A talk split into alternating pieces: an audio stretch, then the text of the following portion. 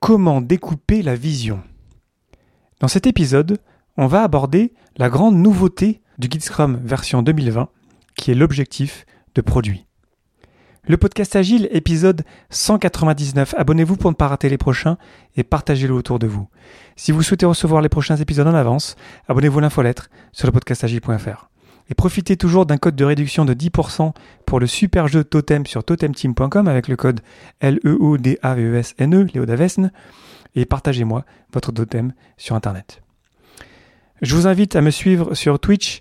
Euh, je vais faire des lives régulièrement pour partager directement avec vous. Je me suis éclaté plusieurs fois à faire ça. Allez me suivre sur twitch.tv slash Léo. C'est mon pseudo partout. Et puis on échangera directement en live. Avant de commencer, je fais un petit peu de pub pour un super projet qui s'appelle les formations de Noël.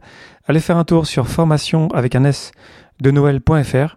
Ce sont des formateurs professionnels de plein de sujets euh, différents qui proposent une formation gratuite, en fait pas tout à fait gratuite. Pourquoi? Parce qu'en échange, vous devez juste partager un cadeau qui sera ensuite donné au Secours populaire français.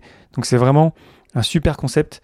Euh, donc allez faire un petit tour et puis partagez ça autour de vous. Peut-être qu'il y a des gens que ça pourrait intéresser pour recevoir euh, des superbes formations euh, sur plein de sujets différents. Il y a une liste incroyable. Bravo à toutes celles et ceux qui ont pris de leur temps pour créer ça parce que je trouve ça vraiment fantastique. Merci pour votre soutien, pas que pour moi et pour aussi les formations Noël. Et puis bonne écoute.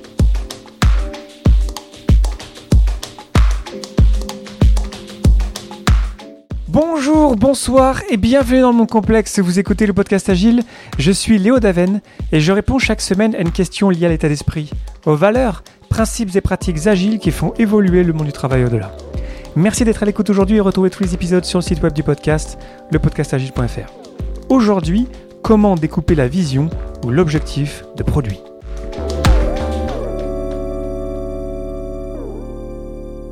L'ajout le plus important dans le guide Scrum version 2020, c'est l'objectif de produit.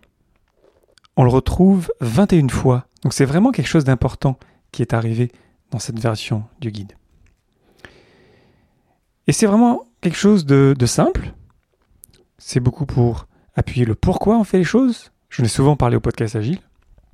Mais à quoi il ressemble? C'est quoi exactement l'objectif des produits? Parce que quand on se le dit, voilà, on comprend bien qu'un produit a un objectif, mais dans quoi il s'inscrit Et en quoi est-ce qu'il est lié à l'objectif de sprint ou la vision produit? Pour commencer, l'objectif de produit, il fait partie du backlog de produits. Donc il est, là, il est présent, il est visible dans le backlog de produits. Et le backlog de produits doit refléter le fait qu'on va essayer d'atteindre cet objectif de produit. C'est comme l'objectif de sprint avec le sprint backlog. Le sprint backlog, lorsqu'on le regarde, on comprend qu'on va vers l'objectif de sprint. C'est la même chose avec le produit de backlog et l'objectif de produit. En quoi est-ce qu'il diffère de la vision? Je vais souvent parlé de la vision produit, pourquoi est-ce qu'on fait les choses La vision, c'est très lointain, c'est très long terme, c'est même c'est difficile à, sentir, c'est le, le grand problème qu'on essaye de résoudre avec notre produit. L'objectif de produit, lui, c'est comme un tremplin mesurable qui est conçu pour pousser le seuil de la connaissance vers la vision produit. Là, je cite Product Samurai, qui donc explique l'objectif de produit comme des grandes étapes qui sont mesurables, des tremplins, des relais qui vont nous amener petit à petit d'objectif de produit en objectif de produit vers la vision produit. La vision c'est loin, c'est long terme. On se retrouve avec quelque chose qui est qui est pas court terme comme l'objectif de sprint. L'objectif de sprint c'est vraiment maintenant.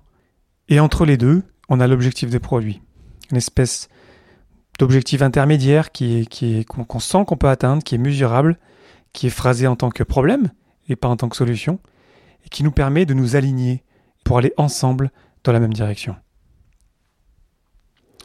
C'est pour ça qu'il faut qu'on le définisse ensemble. Le guide Scrum ne nous dit pas qui le définit, mais en fait, parce que le guide Scrum nous explique que l'équipe Scrum, il s'agit d'un groupe uni de professionnels focalisés sur un seul objectif à la fois, l'objectif de produit, bah de fait, on comprend en fait que c'est quelque chose qu'il faut qu'on décrive, qu'on phrase tous ensemble. Parce qu'on est maintenant, d'ailleurs, dans cette nouvelle version encore du guide Scrum, on n'est plus juste une équipe Scrum auto-organisée, on est aussi, encore mieux, une équipe Scrum autogérée. Et autogérée, ça veut dire aussi qu'on a une influence sur le quoi. Et le quoi, donc, forcément, c'est déjà l'objectif de sprint qu'on euh, définit ensemble et aussi l'objectif de produit. Parce qu'on a besoin que toutes les parties prenantes, que ce soit les parties prenantes business, mais aussi les parties prenantes techniques, les développeurs, puissent se l'approprier, cet objectif ou ces objectifs. Pour ça, il faut qu'on leur donne la voix au chapitre, il faut qu'on puisse chacun comprendre ce que ça veut dire. Je sais pas vous, mais je connais plusieurs équipes où l'objectif de produit, en fait, il est juste dans la tête du product owner et il n'est pas hyper clair non plus. C'est-à-dire qu'il est là, mais quand je demande une clarification, arriver à l'écrire clairement pour bien le comprendre, déjà, c'est déjà une, étape vraiment importante. Et ensuite, pour que tout le monde le comprenne, combien de fois j'ai vu des product owners euh, partager des, propositions d'objectifs de sprint, par exemple, ou des, des objectifs de produit, et se rendre compte que les développeurs ne comprenaient pas exactement l'objectif du sprint ou de produit ou la vision. Donc la magie, elle vient de là, elle vient du fait qu'on va le phraser ensemble, on va le comprendre ensemble, on va pouvoir s'aligner autour de ça. Et c'est pour ça aussi qu'il faut que ça soit plutôt phrasé en tant que problème, pas en tant que solution, parce que la solution, bah, il y a plein de solutions en fait à un même problème, et du coup ça, ça implique qu'on va voir chacun euh, la meilleure solution possible, alors que s'aligner sur le problème, c'est beaucoup plus facile et beaucoup plus naturel. Alors bien sûr, le product owner est également responsable de la gestion efficace du produit backlog, donc ça comprend développer et communiquer explicitement l'objectif du produit, mais donc ça ne veut pas dire que le product owner le définit tout seul dans son coin et le balance à l'équipe ou au développeur et euh, s'attend euh, naturellement à ce que tout le monde comprenne ce que ça veut dire. Alors comment le phraser, cet objectif de produit? On pourrait utiliser euh, l'evidence-based management, je vous ai fait l'épisode 176 sur le sujet, sur le guide du management fondé sur les faits. C'est tout un guide proposé par scrum.org pour mesurer les choses et, sentir comment on peut phraser des objectifs par rapport à des euh, types de valeurs, par exemple. Il y a des choses à creuser là-dedans, ben, moi je pense par exemple. Petit aparté d'ailleurs aussi, quand j'étais en train de repasser sur mes euh, anciens épisodes, je vous ai parlé des OKR euh, dans l'épisode 118. Euh, à ne pas confondre avec l'objectif de produit, dans le sens où l'objectif de produit, il faut que ça soit atteignable. On n'est pas là pour se challenger comme des fous, comme on pourrait le faire, par exemple, et on n'est pas obligé non plus, mais comme on pourrait le faire avec des OKR. Les OKR, c'est vraiment là aussi pour sentir, on va essayer d'atteindre ça, puis on va se challenger sur la route, sur ce qu'on essaie d'atteindre. Là, on est plutôt dans une pensée produit, et donc là, dans cette pensée produit, il faut qu'on pense objectif vraiment atteignable. Donc attention à ne pas mélanger les deux. Alors à quel moment on va toucher à l'objectif de produit? À quel moment on va y penser? Ça commence avec la planification du sprint. On va se poser la question, quelle est la chose qu'on peut faire qui va nous permettre d'arriver un petit peu plus proche de l'objectif de produit La réponse à cette question, bah, c'est l'objectif de sprint. Qu'est-ce qu'on peut terminer qui nous rapprochera de l'objectif de produit Ensuite, pendant le sprint, vous le savez, la mêlée quotidienne, on est aligné sur l'objectif de sprint. On se pose la question, quel est le progrès qu'on a fait pour essayer d'atteindre l'objectif du sprint. Est-ce qu'on y arrive, est-ce qu'on n'y arrive pas, est-ce qu'il faut qu'on s'adapte? C'est un, une planning, quoi. La, la mêlée. Et enfin, lorsqu'on termine le sprint, pendant la revue, lorsqu'on inspecte l'incrément, lorsqu'on regarde si on a atteint l'objectif de sprint, bah, sûrement qu'on l'a su avant d'ailleurs, évidemment, on ne va pas le découvrir à la revue, mais donc on se pose la question, est-ce qu'on a progressé vers l'objectif de produit? Et si oui, et sinon, si peut-être, que doit-on adapter pour la suite? Qu'est-ce qu'on doit adapter dans notre backlog? Donc ça va être les grands moments pendant lesquels on va penser à l'objectif de produit, mais il faut que ça reste toujours dans un coin de notre tête, parce que c'est quelque chose qui est lié, l'objectif de sprint, l'objectif de produit, la vision, tout ça c'est aligné ensemble, et donc ça peut nous aider aussi en tant que développeur, lorsqu'on est en train de travailler sur quelque chose, de dire ok là on est aligné là-dessus, et euh, si on commence à travailler sur quelque chose par exemple, si on a déjà réussi l'objectif de sprint, on pourrait se poser la question, les choses qu'on est en train de faire euh, à côté de l'objectif de sprint, parce qu'il y a forcément d'autres choses qu'on fait à côté quand même, évidemment, est-ce que ces choses-là, elles sont alignées avec l'objectif de produit? Ça pourrait être une question intéressante peut-être à se poser. Bien sûr, on l'aborde aussi lorsqu'on fait des sessions de euh, raffinage euh, du backlog, lorsqu'on est en train de mettre à jour le backlog, parce que comme je le disais au tout début, le backlog de produits est là pour refléter le fait qu'on essaie de tendre vers l'objectif de produit. Donc de fait, si on est en train de raffiner des choses qui ne sont pas liées à ça, pourquoi est-ce qu'on est en train de le faire finalement? Donc ça peut être un moment de, tri, de nettoyage pour se rendre compte qu'il y a plein de choses qui sont dans notre backlog, mais en fait on les fera jamais ou ça sera peut-être dans l'objectif de produit dans, dans un an ou deux. Donc ça sert à rien qu'on en parle aujourd'hui, il y a beaucoup de choses qui peuvent se passer d'ici là. Ça va nous aider vraiment, ça va être une espèce de boussole un peu plus proche qui va nous faire sentir vraiment où est-ce qu'on veut s'en aller avec notre produit. Donc évidemment, euh, si vous êtes euh, product owner déjà avancé ou si vous êtes un product manager, euh, ça vous a pas surpris l'objectif de, produit. Hein.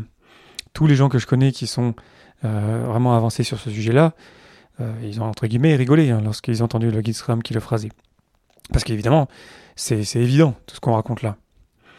Moi, ce que je trouve bien, c'est que le guide Scrum maintenant vraiment adresse les, trois niveaux. Dans le sens, on a ce côté quotidien, la mêlée quotidienne, l'objectif de sprint, ok. Ensuite, le sprint, on est sur l'objectif de sprint et ensuite on va tendre vers l'objectif de produit. Et ensuite, plus loin, on a la vision. Donc on a vraiment les, trois niveaux, les trois espaces de temps. Et je trouve que ça marche bien je trouve que c'est vraiment un bel ajout au guide. J'ai du mal à imaginer des anti-patterns qui pourraient euh, ressortir de cet ajout-là dans, dans, le guide. On pourra avoir, tout comme on l'a avec les objectifs de sprint, plusieurs objectifs de sprint en un, qui fait qu'on ne sait pas vraiment c'est quoi qui est vraiment important, on ne sait pas vraiment comment s'aligner. Ça peut-être qu'on pourrait l'imaginer aussi pour un objectif de produit. Je pense que c'est pour ça que le Scrum précise, comme je l'ai déjà dit, à propos de l'équipe Scrum, il s'agit d'un groupe uni de professionnels focalisés sur un seul objectif à la fois, l'objectif de produit. Parce que là, on est vraiment dans la valeur du focus. L'idée de vraiment faire une chose à la fois et on va itérer, incrémenter, améliorer notre incrément, aller valider les hypothèses qu'on a posées sur la table au début et vérifier si vraiment on est vraiment en train de générer de la valeur pour nos utilisateurs.